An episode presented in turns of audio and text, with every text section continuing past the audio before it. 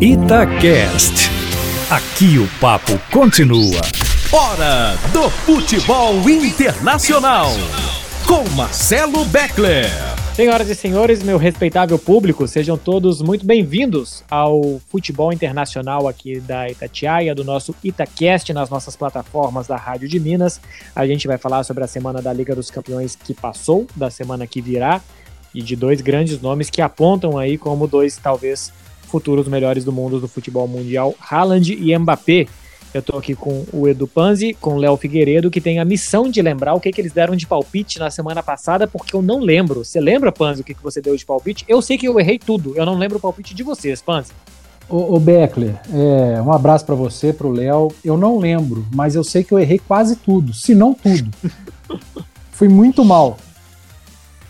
Ô, Léo, você disse que acertou que o Porto ganhava da Juventus, foi isso? É, um abraço, Panzi, Beckler, amigos e amigas ouvintes. Eu até ontem, durante a turma do bate-bola, coloquei o podcast no ar lá no estúdio para que a Úrsula Nogueira ouvisse. Quando vocês afirmavam que a Juventus venceria, eu disse que o Porto sairia na frente. Vocês deram risada. Como assim? Mas por quê? Falei, olha, eu, a Juventus não me convence, assim como o Barcelona, que eu também não votei no Barcelona. Assim como quando você me pedir, com o meu coração partido, não votarei no Real Madrid, porque são times muito instáveis.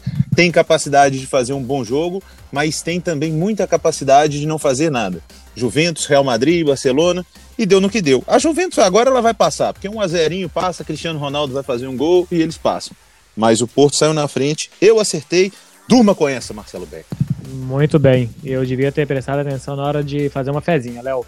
Porque eu, tenho visto, eu tinha visto alguns jogos do Porto, vi Porto Benfica, foi 1 a 1 recentemente e tal, 10 pontos atrás do esporte no Campeonato Português. Até não achava que ia ser um grande jogo, não, mas é, 1, 1 a 0 também pro, pro Porto com um minuto de jogo muda completamente o que é a partida. Né? A gente fala desse jogo já já, vamos começar aqui pela ordem cronológica. Jogos de terça-feira. Paris Saint-Germain Barcel é, e Barcelona. 4 a 1 pro, pro PSG no Camp Nou que é para diversificar um pouco. Antes as goleadas do Barcelona eram fora de casa e agora o Barcelona começou a apanhar em casa também, o Panzi. O, o Beckler, eu acho que eu até apostei num empate né, nesse jogo no Camp Nou é, do Barça com, com o PSG. Eu acho que a vitória do PSG não surpreende. Acho que ela me surpreendeu da maneira como foi, né? Sobrando uma goleada, Barcelona não jogando absolutamente nada, mesmo tendo saído, é, saído na frente, né? Com o gol do Messi de pênalti. E aí o PSG teve muita tranquilidade para virar o jogo, para empatar, para virar, para golear, muita liberdade para o Mbappé do lado esquerdo. E me surpreendeu a facilidade que o Paris Saint-Germain encontrou para vencer o Barcelona. Repito, acho que a vitória do PSG em Barcelona não é surpreendente, mas a forma com a qual ela foi, foi feita é, é de deixar qualquer torcedor do Barcelona assustado e qualquer amante do futebol, né? Quem, quem acompanha o Barcelona nas últimas décadas, vê o que está se transformando, né? O Barça nesses jogos internacionais, principalmente, é, é, de assustar como a queda tem sido vertiginosa, né? Muito, cai, caiu muito rápido o Barcelona e esse jogo contra o Paris Saint-Germain foi mais um exemplo de tudo que tem acontecido. É, o fim de ciclo e o próximo ciclo estão demorando muito para acontecer. Assim, é um fim de ciclo que não acaba nunca para vir um próximo e para que as coisas comecem a melhorar. Ô, Léo, Você eu... acha, você acha hum. Beckler, que o Messi precisa sair para acelerar essa mudança de ciclo? Não, é, eu acho que ele vai sair, mas eu acho que outros jogadores sim. Piquet, Busquets, Jordi Alba, eu acho que os outros, principalmente os de mais de 30 anos, sim, não dá para competir na Europa nesse ritmo que o Barcelona joga.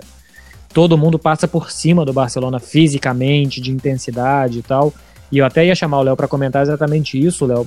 A, a, mim, pelo menos, ficou muito claro a diferença que um zagueiro rápido ou contundente, um zagueiro que chega, não falo nem dando porrada não, mas que assim, que chega firme, que não deixa girar, que não deixa correr atrás, que, que impede o atacante, faz.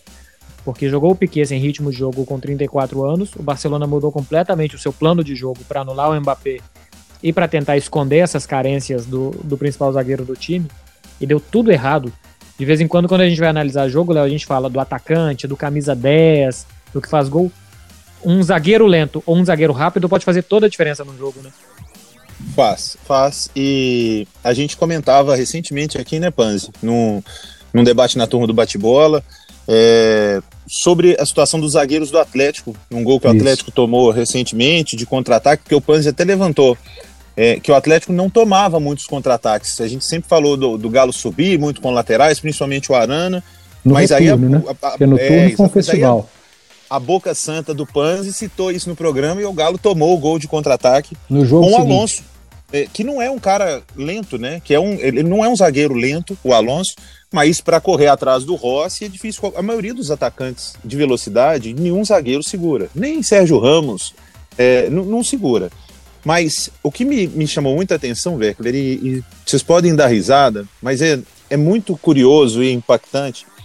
Conforme já dissemos aqui em outros podcasts, e a turma que me acompanha sabe, eu curto né, o site de aposta e tudo, não de uma maneira profissional, mas para brincar.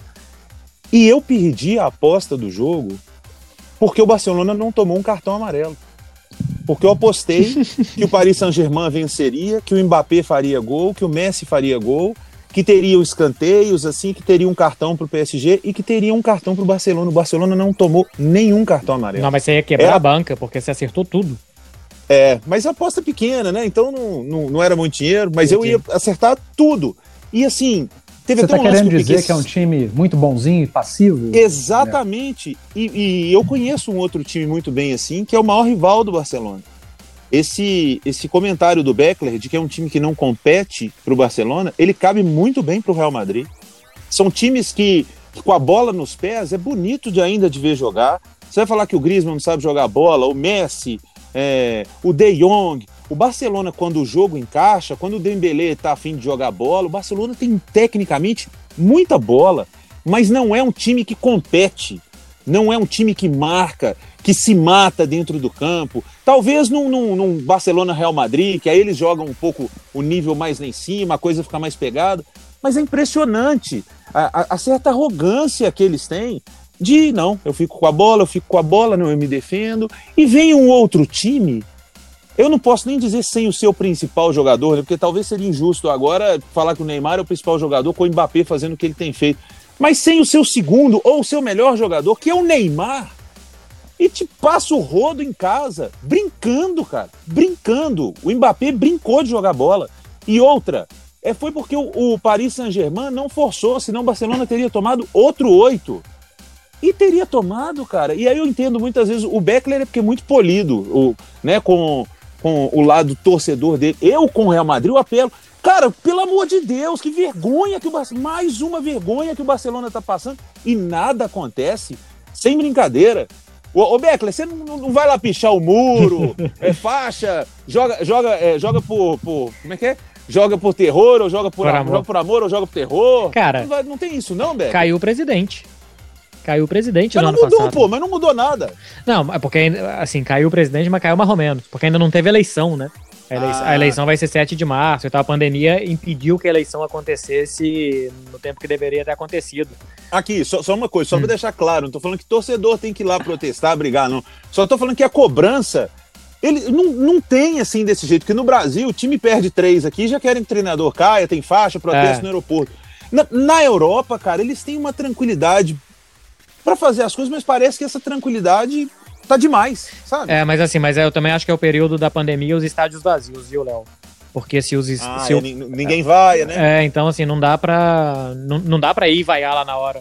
Aqui o Barcelona no ano passado, enquanto ainda teve público, chegou a ser vaiado vencendo, porque tava vencendo de um jeito que o torcedor não queria, porque tava jogando mal, um jogo em qualquer de campeonato espanhol.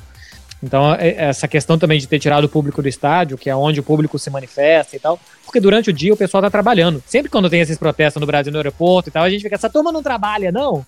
Aqui a turma trabalha. Aqui a turma trabalha, então não dá para ficar indo no lugar, porque eles, os caras estão trabalhando. Então, o lugar de manifestação social do torcedor é no estádio. Então, com pandemia, isso, isso se perdeu mesmo. Agora, eles fizeram uma moção de censura, os sócios se uniram, recolheram lá 20 mil assinaturas, são 100 mil sócios, conseguiram 20 mil assinaturas no meio da pandemia para votar o impeachment do presidente. E aí o, presidente não quis a votação e, e, pegou as coisas e foi embora, renunciou e tal. Então, assim, teve uma manifestação grande aqui é, para tirar a diretoria e tal. Você falou de arrogância, Léo, eu nem acho que foi arrogância, foi medo.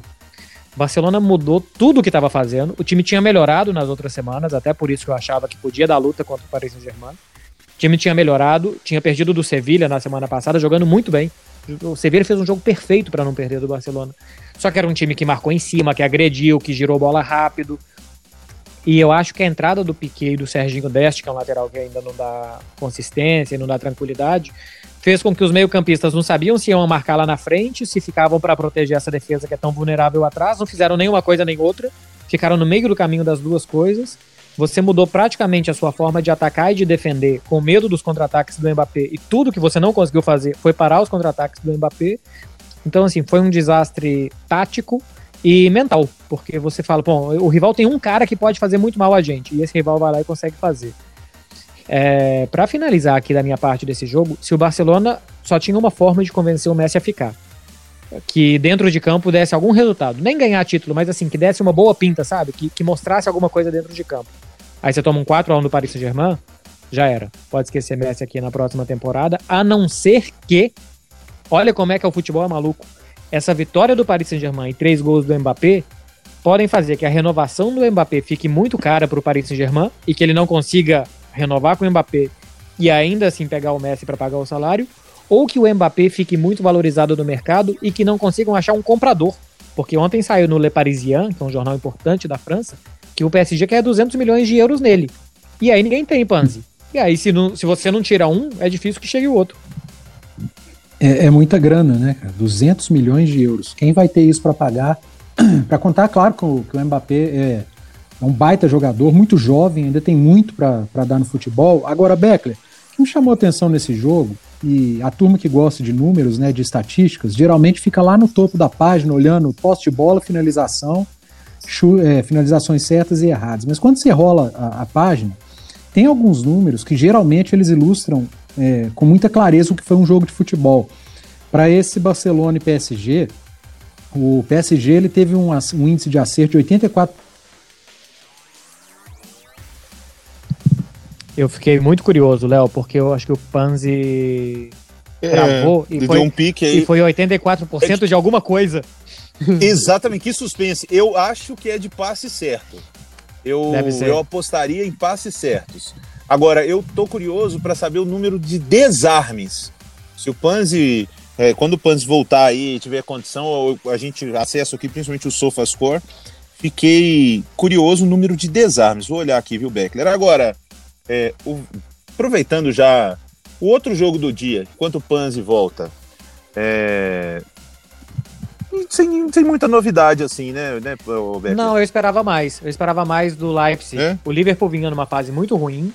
Eram três derrotas consecutivas, eram cinco derrotas em sete jogos. O Leipzig é vice-líder. Ah, perdão, é porque eu confundi os jogos. Foi mesmo a vitória do Liverpool. Né? É, a vitória do Liverpool pra cima do Leipzig. É. é Todo mundo aqui apostou muito. no Leipzig. Foi. E o, e o Liverpool conseguiu mostrar o time forte que é, o time competitivo que é, justamente quando apertou o calo, né? Apertou o calo, Liga dos Campeões, a Premier já foi embora e o Liverpool conseguiu vencer. Ô Panzi, você voltou. Você tá aí, né? Tô tá aqui, vivo. cara. Me deram uma derrubada, né?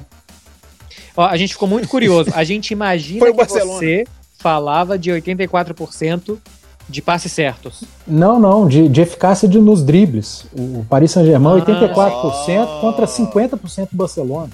E aí você pega duelos ganhos, 68 do, do PSG contra 40 do Barcelona. É, disputas aéreas. Opa, você tem desarmes aí? Tem, já vou te falar agora. Disputas aéreas, 12 tá. vencidas do PSG, duas do Barcelona. Desarmes, 18 do Paris contra 14 do Barcelona. Interceptações, 15 do Paris contra 8 do Barcelona. É, a, o sistema defensivo do Paris Saint-Germain foi muito mais eficiente do que o do Barcelona. E essas bolas ganhas, é, principalmente é, naquela faixa ali ofensiva, campo de ataque, já quando você toma a bola e você está mais próximo do gol, isso foi preponderante para essa vitória e para a facilidade que o PSG encontrou na partida. São números que geralmente são desprezados, né? O pessoal fica só na posse de bola, finalizações. Só que esses números aqui chamam a atenção, a superioridade do PSG. Em todas as facetas do jogo, né, Léo? Em tudo, em tudo. Ele falou aí, disputa aérea, disputa é. por baixo, drible, desarme, tudo ganhou em tudo, né? E uma vitória muito justa. Pra gente seguir, até porque já falamos muito de Barcelona e PSG, só para dar um pitaco sobre Kylian Mbappé, é, eu, eu participo, sigo, né? Muitas coisas ligadas ao Real Madrid. Eu, eu sou sócio, Rafa Madrid é sócio, então A gente faz parte. E quando Kylian Mbappé e Haaland fazem gols, né? Sempre assim, né? Ah, é agora. É agora. Vai Florentino e tudo.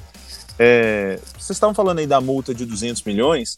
É, o, o Beckler tá de camarote, pode falar melhor do que eu. Como o Real Madrid gastou muito, muito menos do que o Barcelona nos últimos anos, esperando este momento né? O, o momento Kaká Cristiano Ronaldo. Não sei se você se lembra, uhum. Cristiano Ronaldo e Kaká foram contratados na mesma temporada. Kaká muito bom e o Cristiano Ronaldo virou o que virou. É, o Florentino tem esse plano. Então não se assustem se o Real Madrid mover montanhas para contratar não só Mbappé, mas Mbappé e Haaland. Não sei como seria a engenharia financeira porque teria que abrir mão de jogador, de salário, né? O Bale tem que acabar esse maldito contrato, eles vão ter que enfiar o Hazard em um outro time, o Hazard tem que valer, valer como moeda de troca, alguma coisa assim.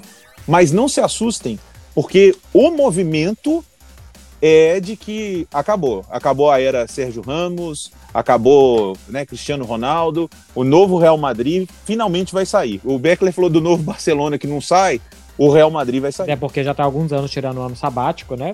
Parou em duas oitavas de final de Liga dos Campeões, ganhou uma Liga Espanhola, é verdade. mas parou em duas oitavas de final de Liga dos Campeões. Isso para o Real Madrid, que por inércia vai chegando quase que até as finais, é muito grave, que um time pare duas e olha a Atalanta.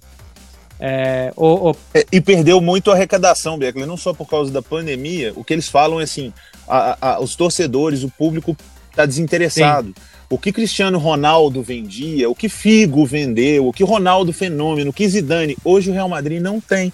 Hoje o craque do time é um zagueiro de 35 anos que está querendo sair. Então, é, eles precisam de um Mbappé, de um Haaland. O Real Madrid precisa disso. E, e o, o Panzi até brincou. Quem tem dinheiro para isso? Florentino Pérez. É, o Panzi, se você só pudesse contratar um, eles valem o mesmo valor. Imagina que valham, valham o mesmo Haaland ou Mbappé? Eu, contra, eu contrataria o Mbappé. Acho que o Mbappé já me deu mais provas é, de que eu poderia apostar alto com grana nele. O Haaland é um fenômeno, uma coisa absurda os números, mas o Mbappé, ele, ele já é campeão do mundo, né? Com gol em final de Copa, e, eu apostaria minha grana nele, se fosse para escolher um dos dois.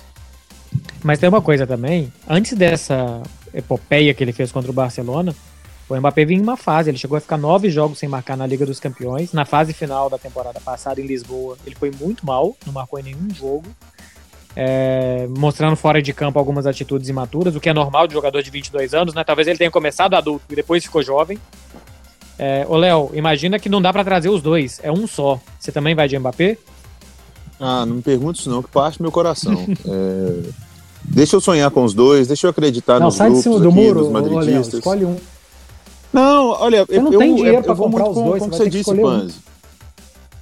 Não, é, é, eu acho que para o Real Madrid, né, fosse a brincadeira, ah. se contratasse meu time, né, é o Mbappé. É, não só tecnicamente, mas pelo que ele já significa, ainda é muito jovem e o Real Madrid ainda tem um centroavante muito bom. Se o Real Madrid não tivesse o Benzema em boa fase, aí talvez eu ficasse com dúvida entre Haaland e Mbappé, porque o Haaland é um novo fenômeno. Ele pode não ser tecnicamente tão bom, tão driblador quanto o Ronaldo, fenômeno, quanto o Cristiano Ronaldo, mas ele fisicamente é um fenômeno e ele sabe jogar a bola. Aí você imagina como você para um centroavante que é alto, forte a beça e que sabe jogar. É o, é o, é o, é o mini Ibrahimovic, cara. Uhum.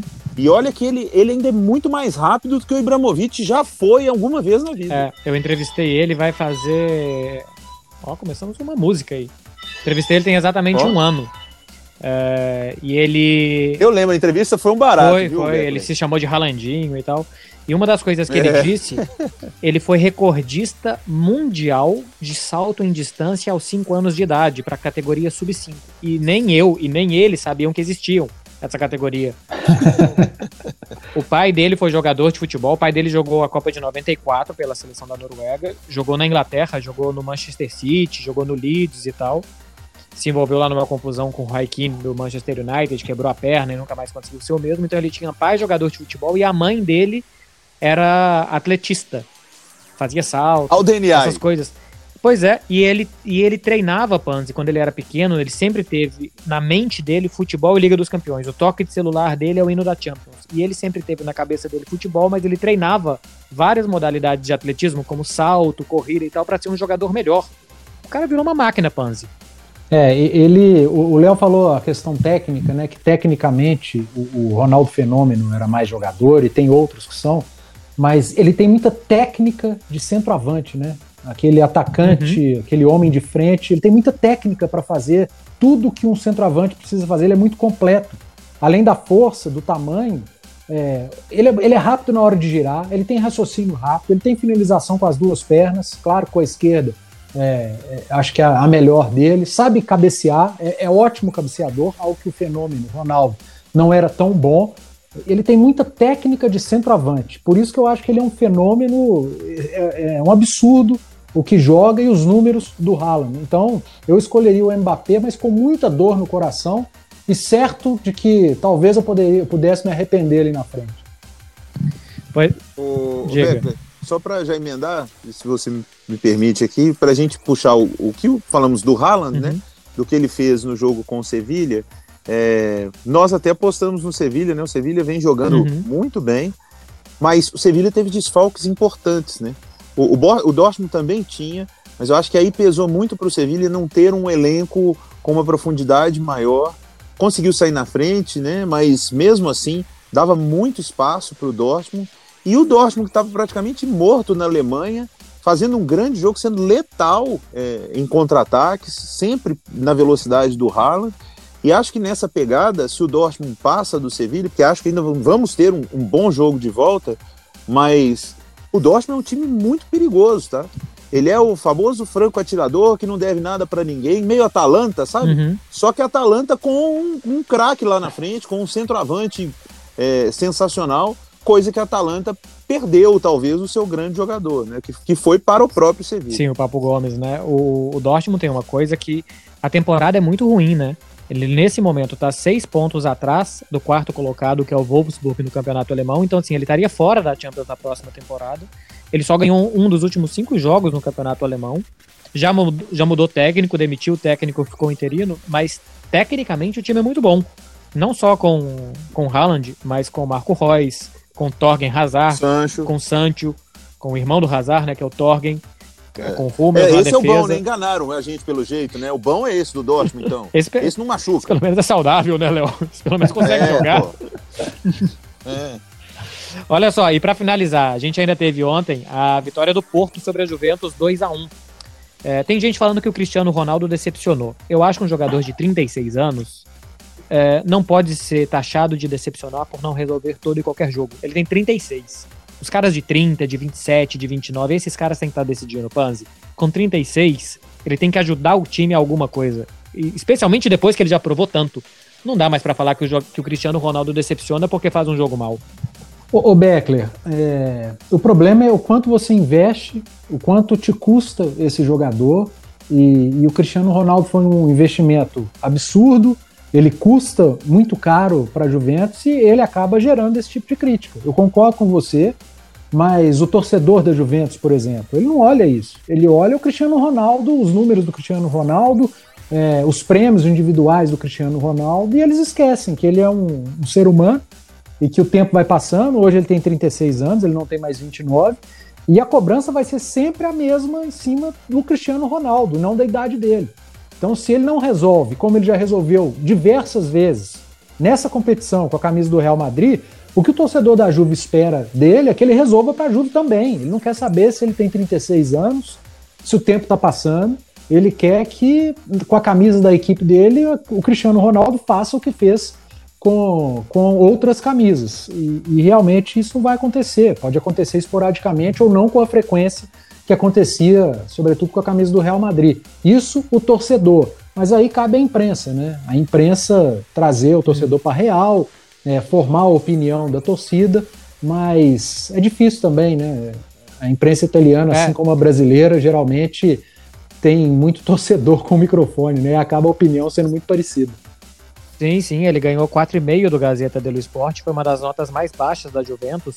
Isso que o Panzi falava, Léo, de, de resolver para a Juventus, desde que o Cristiano chegou, todos os gols da Juventus na Champions em mata-mata tinham sido marcados por ele.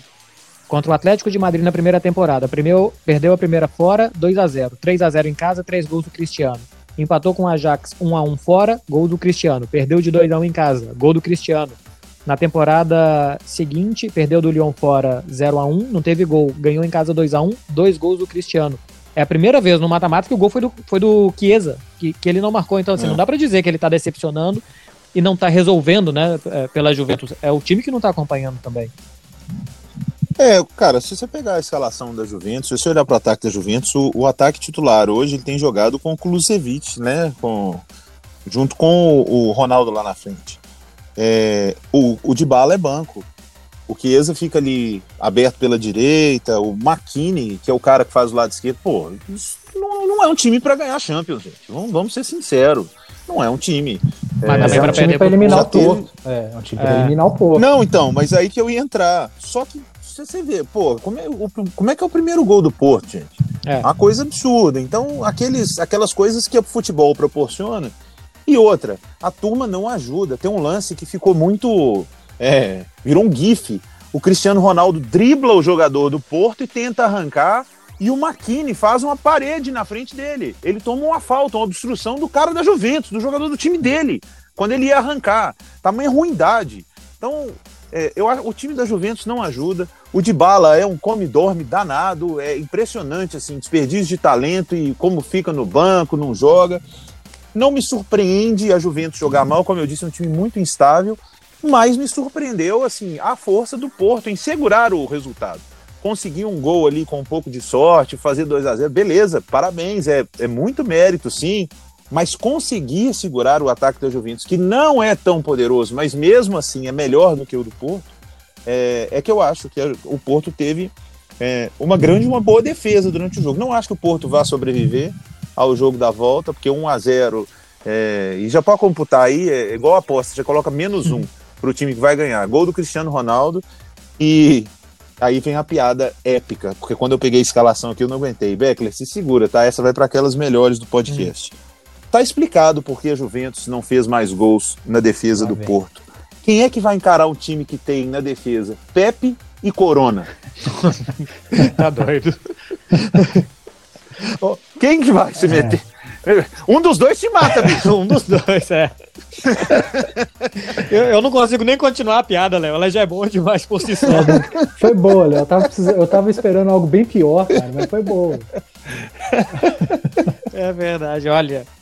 É, bom, com isso a gente encerra, não tem mais nada pra falar. Ah, tem os palpites. tem os palpites da semana que vem. Vamos lá. Na terça-feira tem Atlético de Madrid Chelsea e tem Lazio e Bayern de Munique. Panzi, pode falar dos dois. É, eu vou no Atlético e vou no Bayern de Munique. É, vamos lá, Léo. Lembrando que o jogo do Atlético de Madrid com o Chelsea é em Bucareste, na Romênia, campo neutro. Léo. 0 a 0 Atlético e Chelsea. Em jogo chato. Soares perde um gol.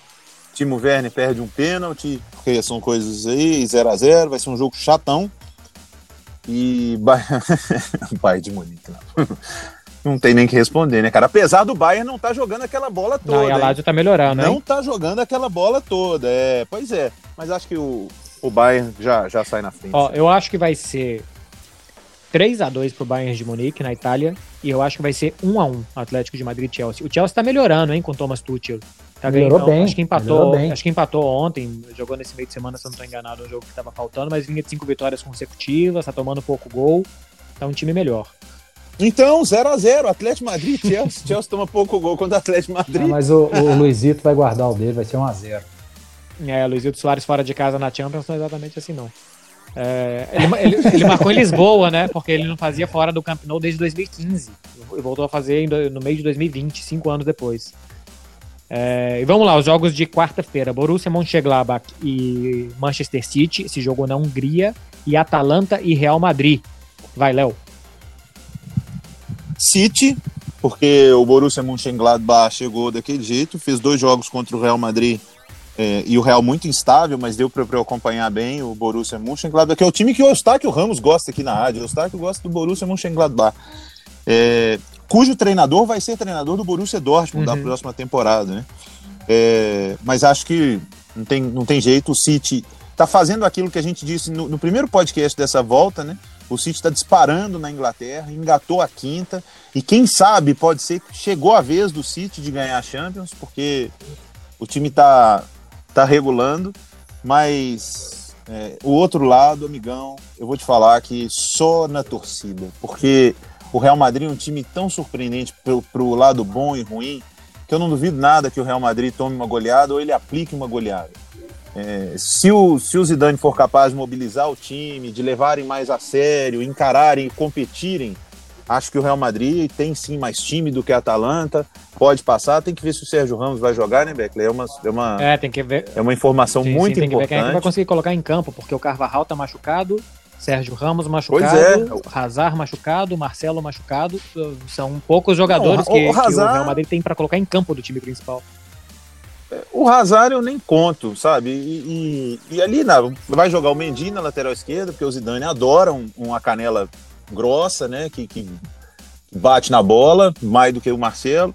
Na direita, a minha expectativa era que o Nacho jogasse na lateral direita, porque aí ficava um pouquinho mais fechado, e o Ramos jogasse com o Varane. Contra a Atalanta, que não tem Papo Gomes, né? É, é um cara que faz muita falta, o Papo Gomes já foi para o uhum. Sevilha, uhum. Mas mesmo assim, é, é, é, um time muito bem treinado, o Atalanta, joga em velocidade de contra-ataque. Amigão, quando você fala velocidade de contra-ataque comigo, meu arrepio todo aqui, porque o Real Madrid vai para o campo de ataque, é Casemiro, Modric, Cross, todo mundo, tupetão lá em cima, em pé, é virada de jogo linda. Aí joga. Meu Deus, Beckler, vai jogar o Lucas Vasquez na direita. Eu tinha esquecido é. disso, acabou. Atalanta. Você quer dar resultados, placares, para ver se você se aproxima? 4 a 3 Atalanta e City 2 a 0. City 2 a 0. É, vamos lá, Panzi, para você.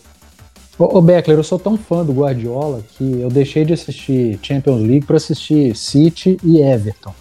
E eu tô torcendo pro City vencer essa, essa Champions por causa do Guardiola, até porque meu Bolonha não vai ganhar a Champions League, então não vai ser vou... dessa vez. Não, não vai ser dessa vez. Então eu tô torcendo pelo Guardiola, acho que dá City e com uma certa facilidade.